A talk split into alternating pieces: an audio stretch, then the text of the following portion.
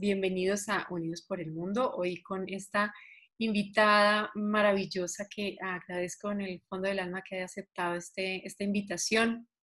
Valentina Liscano, eh, todos la conocen eh, por sus talentos como, como actriz, como locutora, eh, pues lleva ya muchos años en todo el medio artístico. Y y yo me doy el lujo de, aquí de traerla de su otro lado maravilloso, que es su proceso de crecimiento personal, de su espiritualidad, de, ser un ser absolutamente hermoso, amoroso, apasionado, auténtico.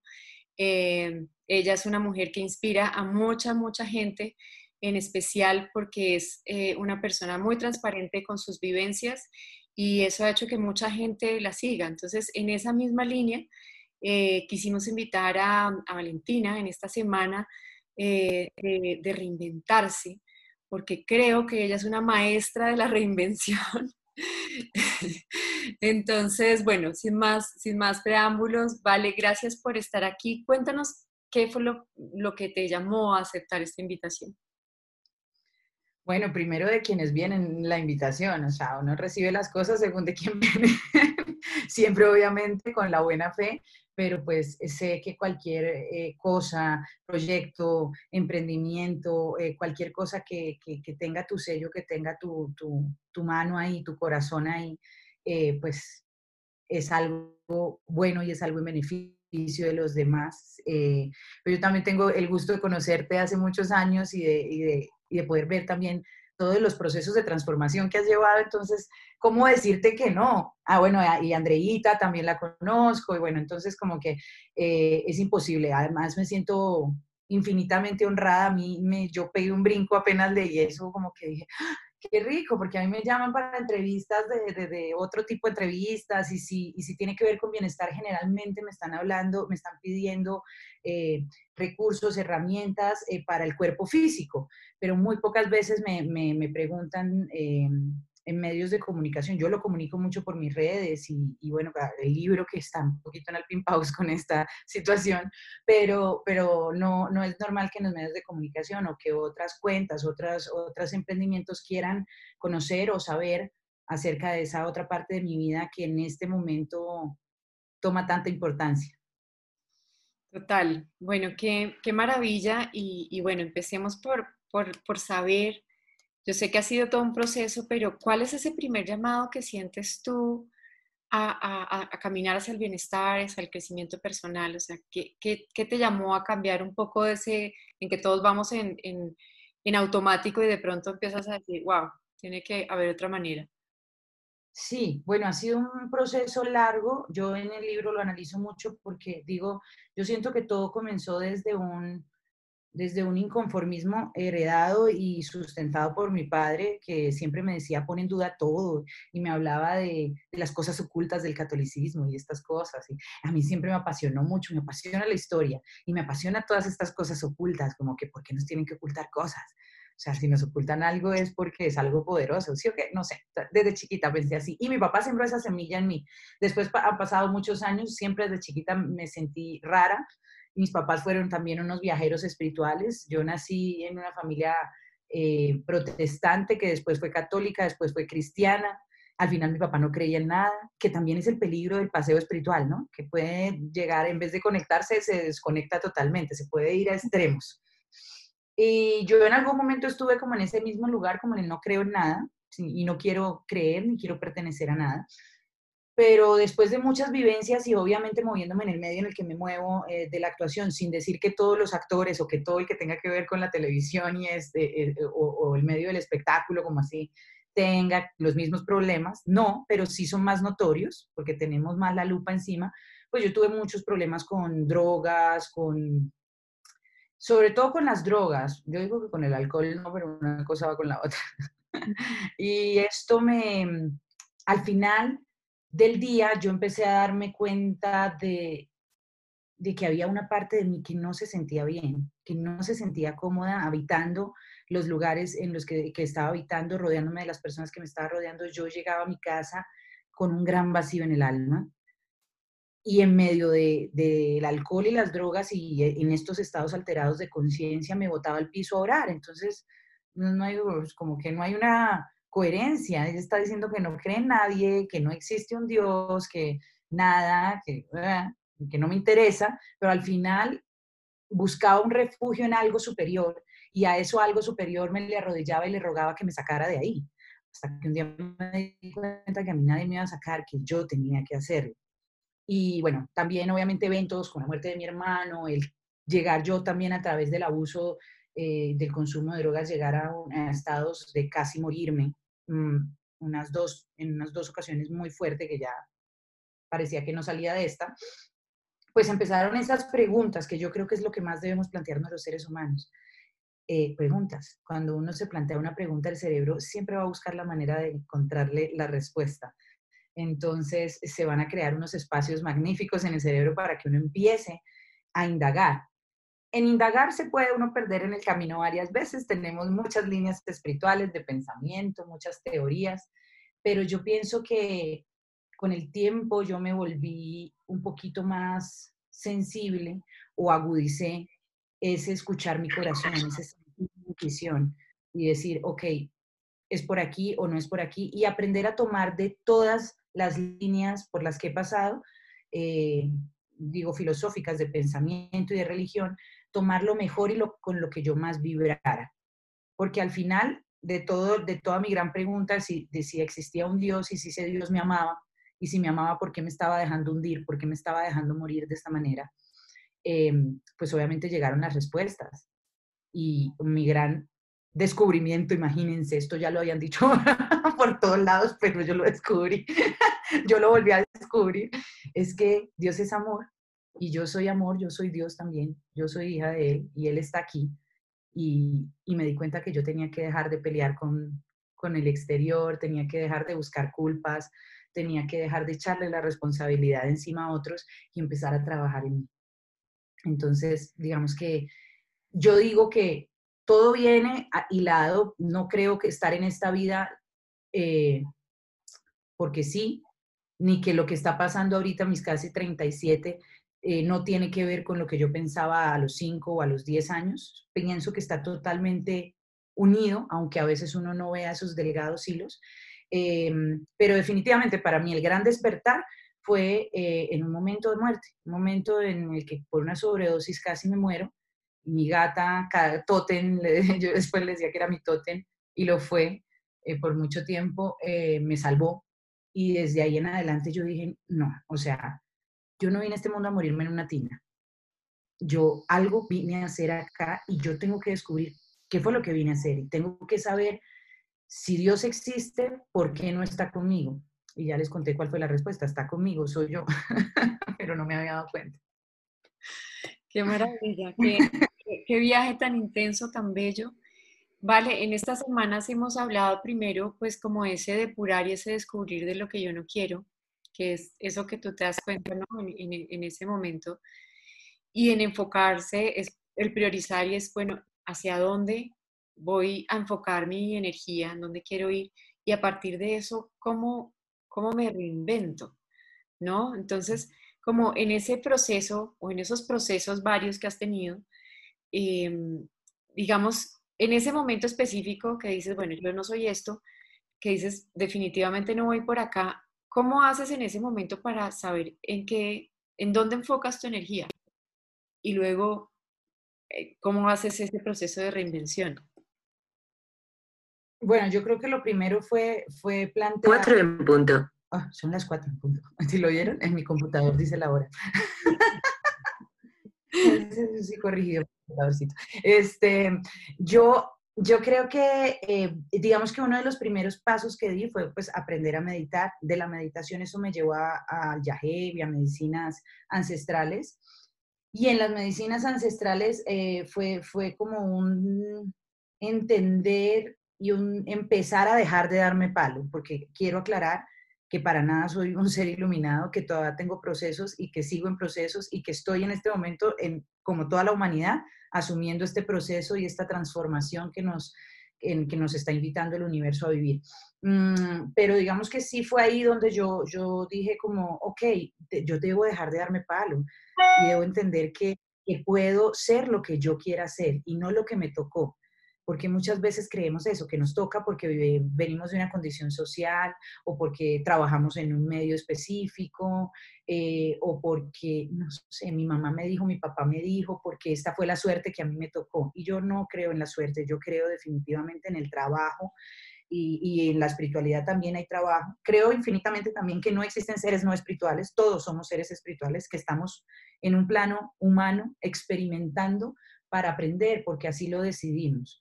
Eh, lo que pasa es que a veces se nos olvida y entonces nos, sumergimos en el, en el dramón.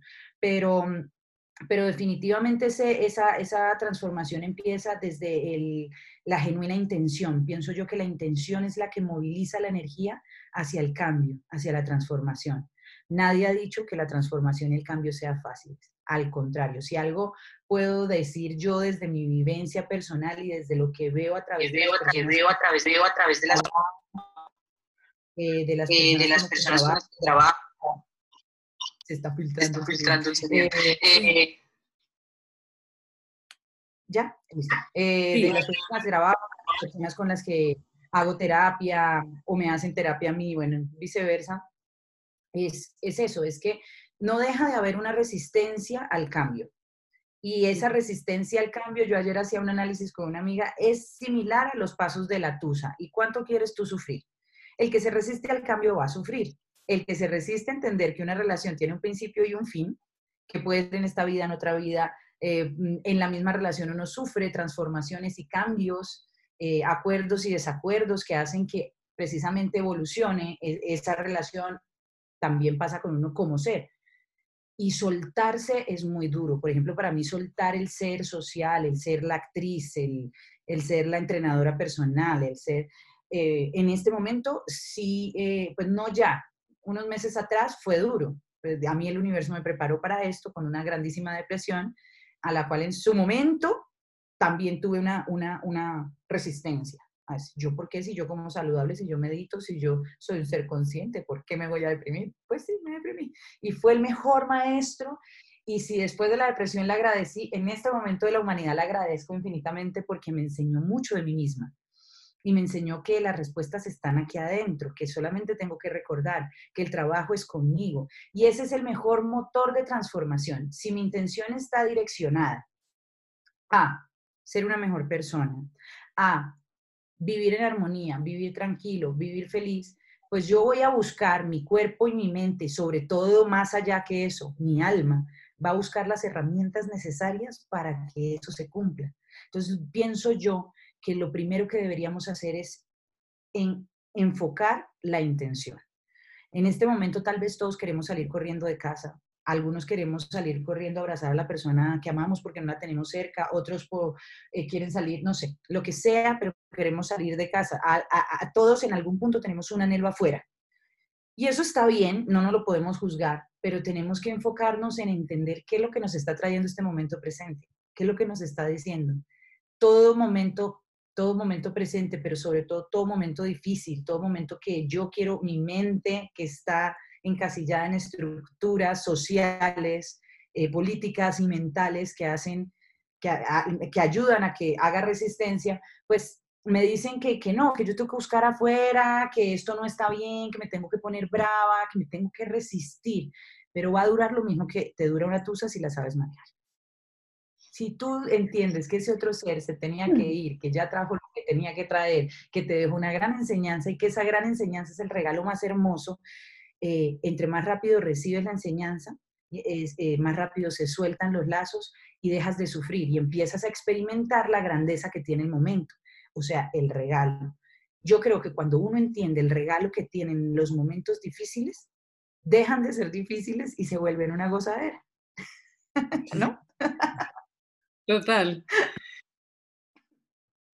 Cuéntame un poquito de cómo ese, ese, ese viaje que me parece súper chévere, que has hecho como por las filosofías, por los estilos, por... Eh, cuéntanos un poco de, todo ese, estos, este tiempo, eh, que ya son varios años, ¿cuál ha sido como como esas fuentes en que te has alimentado.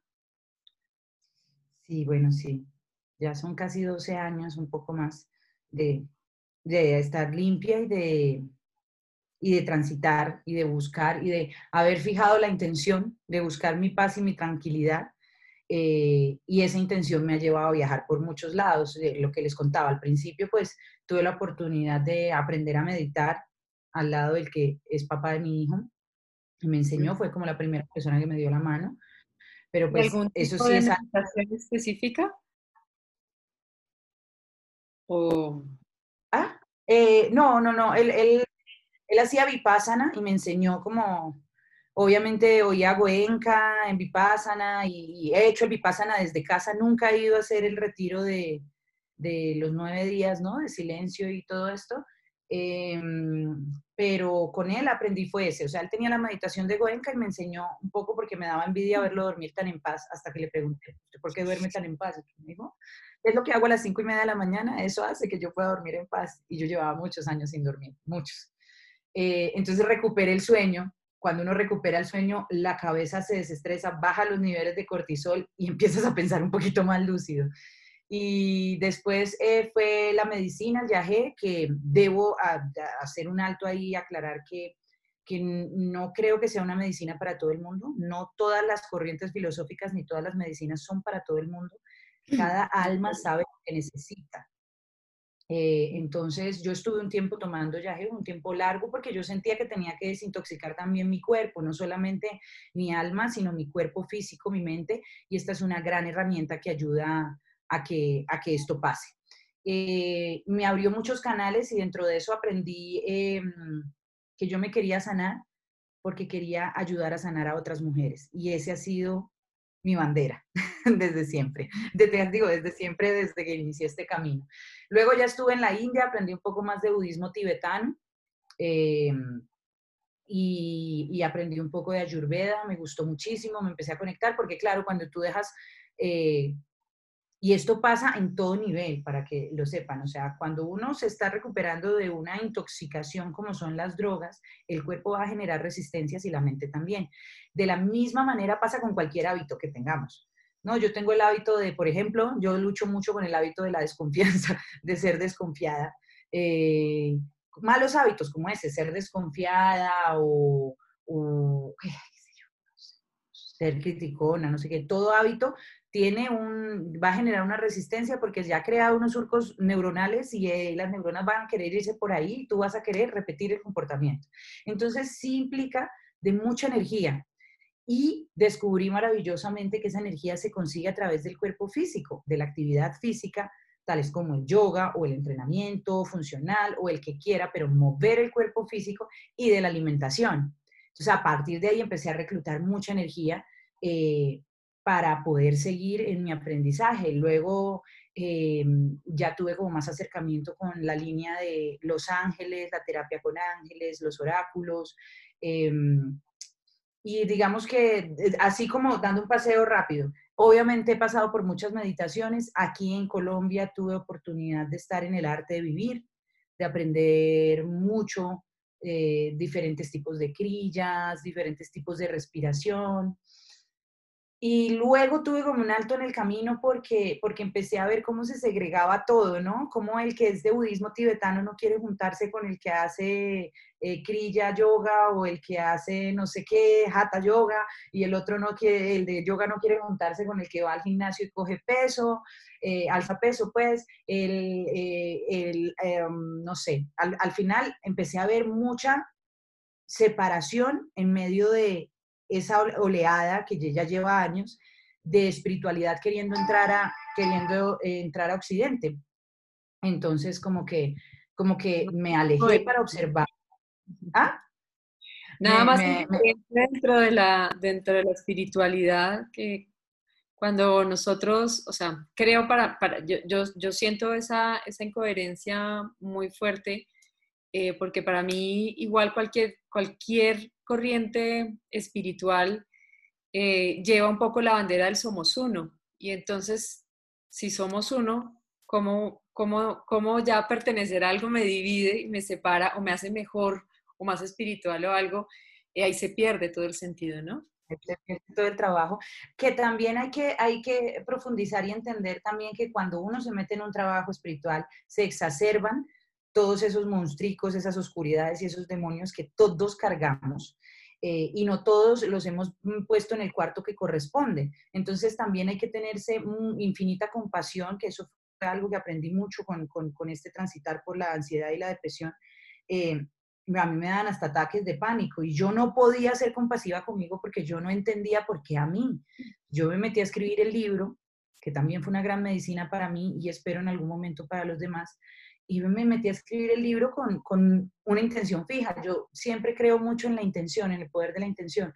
Entonces puse, no, mi intención es a través de este libro y de contar mis historias sanar, terminar de sanar lo que tenga que sanar y eh, poder ser camino, poder ser luz para alguien que esté transitando alguna de las mismas situaciones o parecidas y que tengan herramientas y que además se den cuenta que estas herramientas no son ñoñas, porque a mí sí me preocupa que la, espiritualidad se vea como la ñoñería más grande, pues como que uno tiene que vestirse de una manera, comer de una manera, hablar de una manera.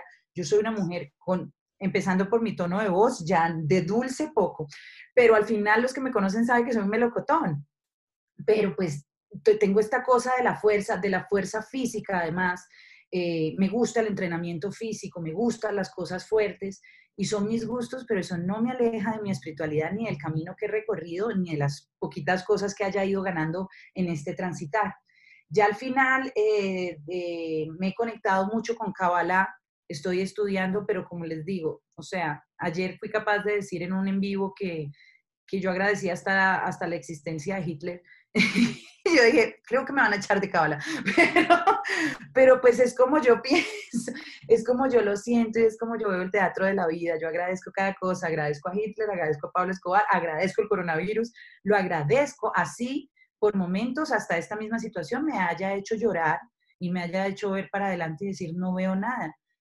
Pero tenemos que aprender a transitar en la oscuridad porque es que es la única manera de que la luz se vea. Uno no puede prender un fósforo en la playa y además que es difícil por el viento, pues va a ser difícil que, con tanta luz se vea la luz. Este es un momento que podríamos determinar de oscuridad o muy denso energéticamente por la cantidad de duda que hay y la cantidad de incertidumbre y miedo que hay. Entonces es un momento propicio para aprender todas las luces que sean posibles, bajo todas las herramientas que sean posibles. Y pues aquí yo les he hablado de, de, de así a grosso modo, de las que he estudiado y de las que he aprendido y sigo aprendiendo pero al final les digo, no me, no me aferro a ninguna, solamente me aferro a lo que mi alma me, me va resonando y me va diciendo, ah, mira esto, cómo si va conectado con aquello. Y al final mi gran resumen es, vuelvo al mismo punto. Dios es amor, no importa el nombre que le queramos poner, no importa el mantra o en el idioma que lo queramos decir, no importa si lo quiero decir con un saludo al sol o levantando un peso o trotando o barriendo en la casa. Aquí lo importante es vivir en constante conexión y agradecimiento eh, para poder desarrollar algo que yo creo que es la medicina fundamental. Yo creo que es la vacuna contra el coronavirus y los males del mundo, la certeza. Cuando logremos los seres humanos desarrollar y aferrarnos a nuestra certeza, ya nada nos va a causar miedo. Y donde no hay miedo, pues hay libertad real ya no van a existir, como en este momento está empezando a pasar, ya no van a existir fronteras, ni colores, ni sabores, ni estratos, ni ideologías, sino que nos vamos a volcar, como en este momento y a través de esta plataforma, todos ayudar, hacer, aportar lo que tenemos, mucho, poco, lo que sea, pero aportarlo desde el corazón y a unirnos. Pienso que esa es la mejor herramienta para transformarnos y para no tenerle miedo a esta transformación que estamos viviendo, abrazar nuestra certeza, y muchos le preguntan a uno certeza de qué, ¿no? Como, pero certeza de qué? Baby, certeza de que estás protegido, que lo que estás viviendo, tú lo elegiste porque sabes, tu alma sabe, más que tu cabeza, no busques razonarlo, busca sentirlo. Tu alma sabe que tú escogiste esto por tu más alto bien. ¿Y por qué lo sabe tu alma? Pues porque tú eres parte de Dios tú no estás desconectado de él y ninguno, ni Pablo Escobar. Entonces, de esta manera y con esta certeza vamos a poder transitar bajo la luz, en la oscuridad más terrible, sin miedo y con el paso firme. Qué maravilla. Resueno completamente con tu, con tu mensaje. Amo, amo, amo oírte hablar. eh, no, y nos podemos pasar. En una, cosa de amor. Eh, bueno, en esos momentos, digamos que en este momento, lo, que estamos hablando, este momento es un momento que sin precedente alguno, porque digamos que eh, han existido aceleradores de conciencia como Hitler, yo resueno contigo, para mí son aceleradores de conciencia, el mismo Pablo Escobar, el mismo eh, Maduro, bueno, en fin, y digamos que han sido un poco más locales, pero el coronavirus pues nos puso en, es un acelerador de conciencia global, ¿verdad? Eh, así que todos, de una u otra manera, en el nivel de conciencia que estemos, estamos experimentando este, este cambio en colectivo, que eso no lo hemos vivido realmente. Eh, el sentir además cómo estamos todos conectados. Yo creo que obviamente de acá todos tenemos que reinventarnos como especie, como colectivo. Digamos que tú ya tienes todo un entrenamiento de reinventarte, ¿verdad? En el día a día. eh, el reacomodarte. Eh, a las personas que, apenas de pronto están haciendo un proceso o que igual como todas estamos en este momento haciendo un proceso, ¿qué crees que, son como los puntos eh, para poder dirigirnos hacia ese ser otras personas, tanto individual como colectivamente? Una de las cosas más difíciles que tiene, eh, de las tareas más difíciles que tiene el alma es, es en, algún estudio de algún gringo, porque no me acuerdo el nombre y no lo tengo aquí cerquita, entonces por eso digo que algún gringo, porque debe ser en inglés, por eso no me acuerdo. eh, estudié como el círculo de la vida y resoné un montón. Y mira que esto fue empezando como mi depresión y en el colegio de mi hijo. Eh, y me dijeron que iban a hacer un taller que para que uno entendiera mejor a los hijos y yo todo lo que sea poder entender cada vez mejor a Salvador me parece ganadorcísimo. Entonces me inscribí y fui y lo hice nos explicaron el círculo de la vida y yo resoné muchísimo con esto, porque pues hay, hay, diferentes etapas, está el nido, está el jardín, que es donde ya sales del nido y, y, aprendes un poco más, pero saquémoslo del contexto niño, pongámoslo en el contexto alma. El alma nace, nace pura, necesita de contención, de cuidado, de amor, casi que somos la única especie que necesita, y si no, es casi imposible que sobreviva, de por lo menos el primer año de recibir, recibir y recibir, o sea, somos almas que llegan derecho a recibir.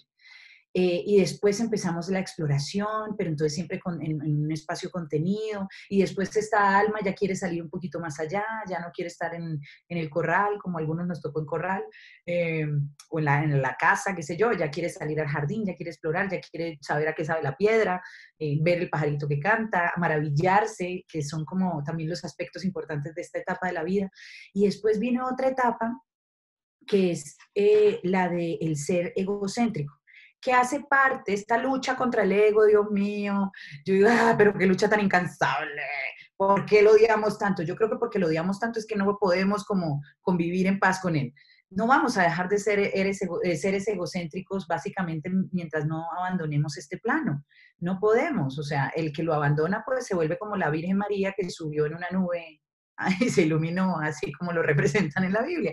Pero realmente la transición, primero, nos esforzamos un montón en la adolescencia por crear nuestro ser social, ser egocéntrico, para poder encajar, porque sentimos la necesidad de alma y humana de conectar con los demás, de sentir aprobación, de sentirnos contenidos fuera de lo que ya creemos que ya es, ya, ya está dado por hecho, que es nuestra familia. Entonces es cuando uno empieza a hacerle la familia al feo y uno quiere estar con, con los demás. Pero después llega una etapa donde este ser social se vuelve en contra tuya. Y lo hemos visto en los últimos años en la tasa de suicidios elevada a través de la inconformidad que se ha despertado en nuestros adolescentes y en nosotros adultos también. Eh, porque seguimos en adolescencia, nosotros creemos que dejamos la, la adolescencia porque pasaron los años, no, seguimos adoleciendo un montón de bobadas y eso nos hace adolescentes. Entonces, seguimos adoleciendo que una persona me mire feo, que me rechace, que una pareja me deje, eh, no encontrar el éxito. ¿Qué es el éxito? No nos planteamos esas preguntas. ¿Qué es el éxito? No, alguien dijo que el éxito es ser millonario y tener un yate y un Ferrari y una novia tetona, qué sé yo, o un marido con plata italiano. No sé. pero no, realmente no, es que pensé en Gianluca Biachi, Biachi, es que se llama. Y, y resulta que, que nos empezamos a sentir incómodos con este ser que nosotros mismos creamos. Por ejemplo, para dar el ejemplo de las redes sociales, a mí me ha pasado y a mucha gente que se expone en redes sociales y en medios de comunicación, si, si, nos vamos a analizar, grandes actores de Hollywood, grandes cantantes, músicos, lo viven porque uno siente la lupa un poquito más y porque uno dice, a ver, ok, si yo estoy en el anonimato, transformarme es un poco más fácil, pero si todo el mundo me está mirando y aparte aman y aplauden a ese, a ese ser que yo creé, a este personaje para vivir este teatro de la vida, pues genera una carga y un peso que se representa en el plano físico con muchos dolores y muchas enfermedades y que se representa también en el plano espiritual con una pérdida de luz, o sea, eso es un agujero, un hueco, y por ahí se le va todo a uno y termina uno en depresiones, en ansiedades, en de soportar y de cargar esto. Entonces, yo pienso que en este momento estamos pasando de la oruga a la mariposa, es la, después de destruir el ser social, de empezar a sentir un poco de aversión hacia él. Y es, pero ¿por qué me estoy identificando con esto? Pero es que a la gente le gustaba que yo era más gorda, que yo era más flaca, que yo era más alta, cuando yo era rubia me aplaudían, qué sé yo, esas estupideces. Em, y empieza esta destrucción que es normal. Entonces, pienso que la mejor herramienta para, para esta transmutación, ¿cómo, ¿cómo es que le estamos diciendo, perdón? En transformación, ¿no? Esta reinvención, para mí, más, todo son sinónimos. Eh, eh, la clave para, para la reinvención es soltar, soltarse, entregarse, entregarse al, sí, ¿saben qué? Por ejemplo, a mí me encanta, y yo casi toda mi, mi, medicina, como por así decirlo, la que yo le entrego a la gente viene de mi propio aprendizaje. Y yo les voy a contar que yo no tenía ni idea que yo era tan berracamente controladora y celosa en la vida. Ustedes no saben la lucha que yo he tenido que lidiar conmigo misma eh, y, pero, pero una lucha sin luchar, una lucha abrazándome y diciendo, sí, sí, lo sientes, sí, te sientes vacía, te sientes sola y crees que la culpa es del otro y buscas en el otro, pero está aquí. Busca qué pasó acá, busca en qué momento. A alguna gente le sirve ir a sus vidas pasadas o ir hasta el vientre de la mamá y entenderlo. Yo también lo he hecho. He hecho hipnosis, he hecho cualquier cantidad de terapias. Eh, y sí me ha servido en algún punto, pero creo que en el punto que más me ha servido también es en el de soltarme a la situación y abrazarle y decir, ok, esto es lo que soy. Una persona que tiene miedos, que tiene inseguridades, eso no me hace mala. También en el proceso espiritual a veces uno da muy duro y uno dice, pero si yo tengo este entendimiento, esta medicina, este conocimiento, este camino espiritual, yo como, ¿por qué estoy sintiendo estas emociones eh, tan, tan oscuras? ¿no? Y es que además empieza a calificar que oscuro, blanco, bueno, malo. No hay que calificarlo, hay que abrazarlo en este momento estamos si lo están sintiendo, siéntanlo, qué maravilla, para eso vinimos este plan, a sentir. Y a veces lo que sentimos nos incomoda, pero también tenemos que incomodarnos, abrazar esa incomodidad y decir, ok, ok, siento miedo, siento miedo de, no saber qué va a pasar con mi trabajo, de no saber cómo voy a sustentar a mi familia, siento miedo de no saber si mi relación de pareja va a sobrevivir a esta situación, eh, si yo voy a sobrevivir, miedo a la muerte también, está presente en el aire, se siente. Abracémoslo, y entreguémonos con confianza absoluta a que nosotros, en una manera no racional, no mental, sino de alma, de ser, somos capaces de transitarlo, pase lo que pase.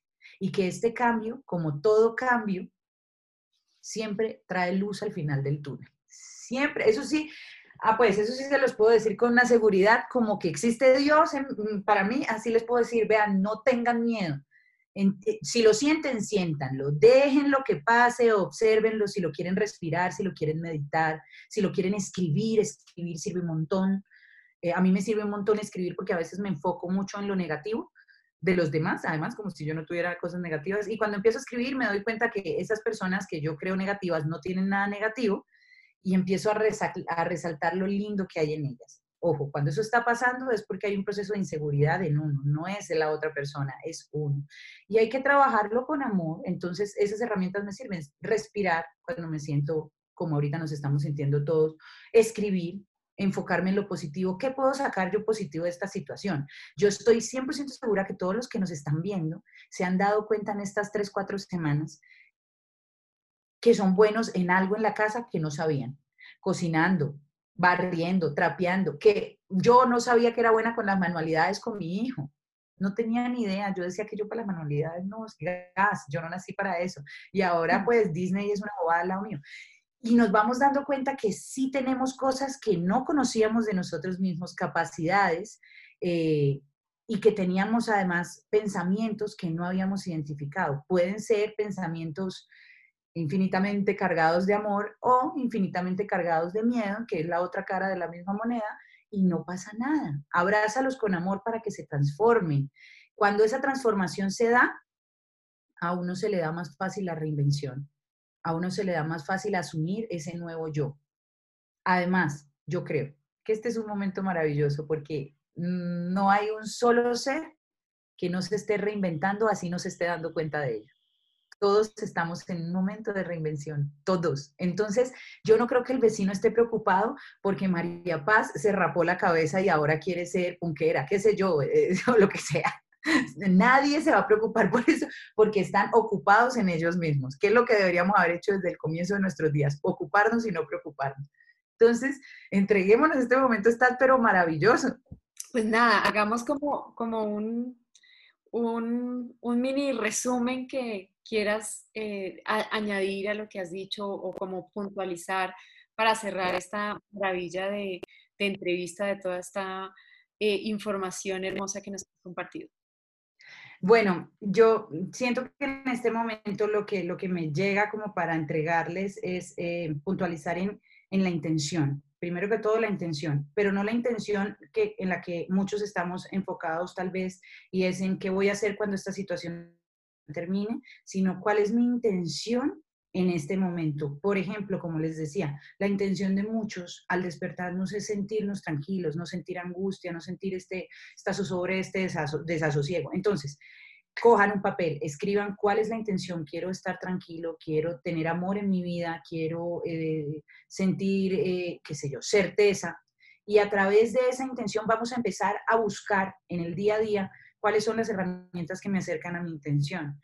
No, que a mí me tranquiliza lavar platos, a mí, a mí me tranquiliza hacer tortas, a mí me tranquiliza cocinar un montón. Em, a mí me tranquiliza hacer yoga. Miren, yo no hacía yoga hacía dos mil años y ahora estoy haciendo yoga todos los días a las seis de la mañana. Esto ha sido una gran experiencia, volverme a encontrar con una medicina que en su momento no me conecté y ahora sí me conecto. Eh, no, a mí me conecta, a mí me, me, tranquiliza o me conecta hacer ejercicio. Busquen lo que a ustedes los conecta. No importa, hay un bombardeo en redes sociales, lo sabemos, pero también apreciémoslo, porque todo el mundo está poniendo su medicina ahí desde donde puede y con lo que tiene. Tomemos toda esta medicina, busquemos qué nos conecta y empezamos a trabajar con eso. Entonces, intención más acción, porque la intención sin la acción, pues no es nada. Digo que no hay nada. Y a, través de eso empezamos a desarrollar nuestra certeza. Y cuando estamos trabajando esta certeza, se les van a aparecer, estoy 100% seguro, mil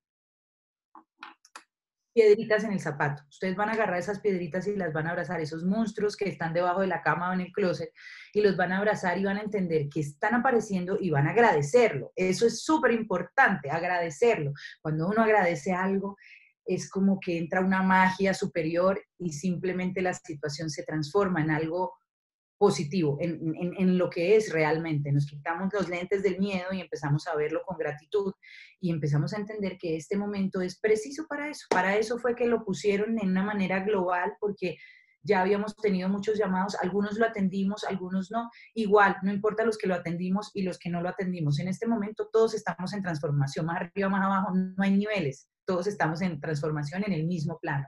Entonces, abrázate, entrégate, acepta eso que no es lindo de ti, esa maña que tienes de roncar o de sacudir el pie o de regañar a los demás o de ser insegura o qué sé yo, abrázala, bendícela, agradecela y vamos a ir trabajando en eso durante este tiempo. Eso sí que nos va a ocupar tiempo y la cabecita.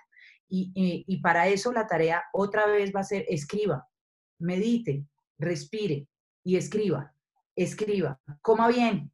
Acuérdense lo que les decía de mi historia. A través de la alimentación y la actividad física recluté la energía suficiente para poder despertar este cascarón y empezar a ver las cosas de una manera distinta y que esa transformación, ese renacimiento, esa transmutación sea posible. igual, así nos vamos, así nos resistamos, todos vamos a salir de esto cambiados, eso sí. Entonces es mejor que nos hagamos el baile más en paz. Que nos hagamos pasito. Para resumir, esta intención, acción, buscar las herramientas con las que me conecto. De estas dos tiene que salir la certeza que me va a ayudar a abrazar con amor y compasión esas cosas que no me gustan de mí y que en este momento estoy viendo, porque todos estamos viendo esas cosas que no nos gustan de nosotros. Vamos a agradecer y agradeciendo, les prometo que vamos a salir al otro lado cambiados, pero además bellos, vibrando en una sintonía maravillosa, sí, mejor dicho, unos seres de luz. Ya no vamos a necesitar ni de, ni de internet ni de redes sociales porque nos vamos a conectar solo con nuestras cabecitas. Ya estamos conectados, ya no necesitamos más. Ya pura telepatía, teletransportación.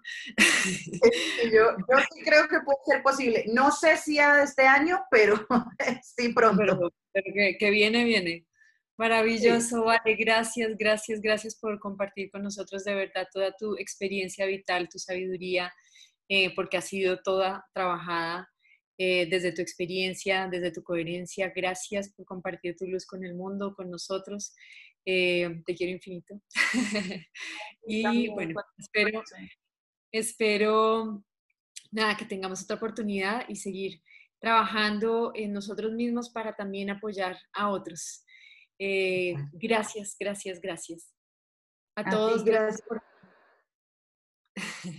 a todos, gracias, por conectarse. Haremos un live em, en, las siguientes horas de la liberación del video, en los siguientes, en el siguiente día, esperamos, así que estén pendientes. Si tienen alguna duda, entonces anótenla, que vamos a estar con Vale eh, desde su cuenta. Gracias y hasta la próxima. Te amo. Gracias a todos.